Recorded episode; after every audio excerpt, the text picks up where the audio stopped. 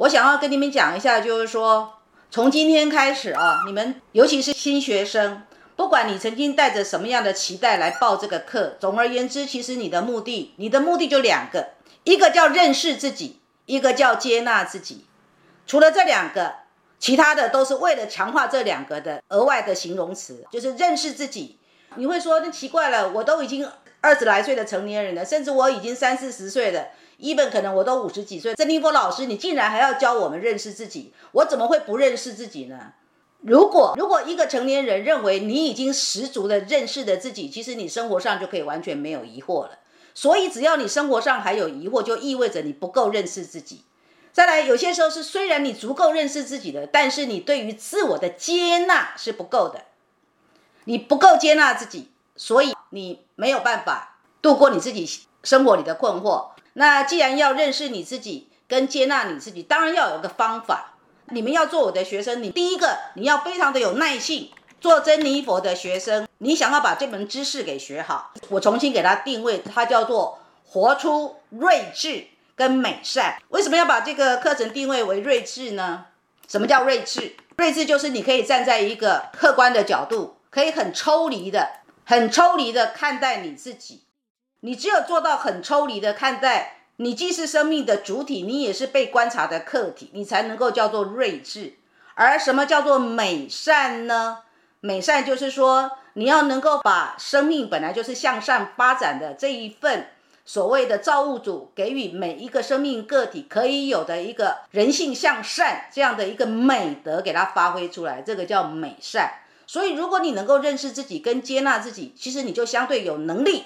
活出你生命当中的睿智跟美善，然后永远要记住，要活出生命的睿智跟美善，不是在找一个标准答案，绝对不是一个标准答案。事实上，有些时候它是一个相对的答案。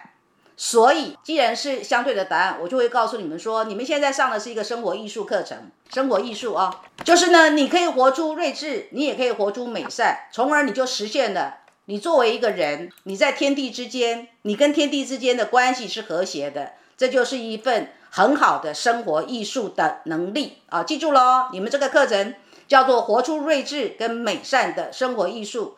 然而，到底我用什么样的方法帮助你们去所谓的建立睿智的能力呢？达到美善的境界，当然有方法哈。这个方法就是一个架构。所以呢，我要跟你们讲，你们要做我的学生呢，要很有耐性，因为你等于在这个架构里面呢，你参与这个架构的什么？你参与这个架构的堆叠，你也在这个架构的建立。里既然它是一个架构，它就是一个长宽高哦，它是一个立体的哦。所以，请你们还在平面阶段的时候，你要很有耐性。当你是在平面的时候，有关于立体的部分，你要非常的有耐性。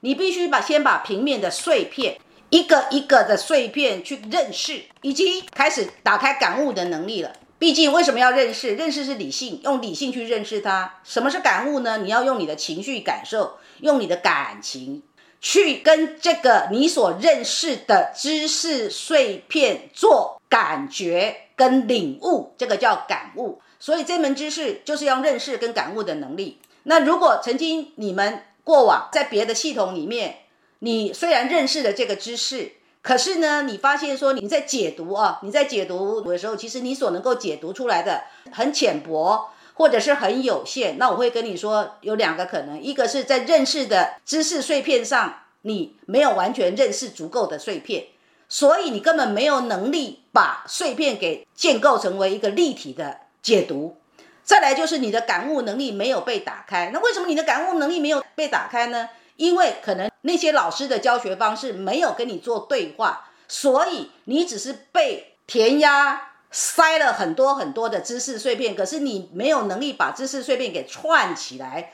那种感悟的能力。那你们要有信心，在我的课堂上，不管今天我自己亲自带也好，助教带也好，就是有能力帮你们把认识。跟感悟这两个双轨并行，所以我说要非常有耐性，是因为它就是从碎片开始的。那么在碎片的部分呢，首先就是这七堂课，不要小看这七堂课哦。这七堂课呢，我会花十四个小时跟你们做讲解。而这七堂课呢，事实上都是一个什么？这七堂课是动词的概念，也就是作用力的意思。什么叫动词？只要动，动这个字你就知道它有个动能。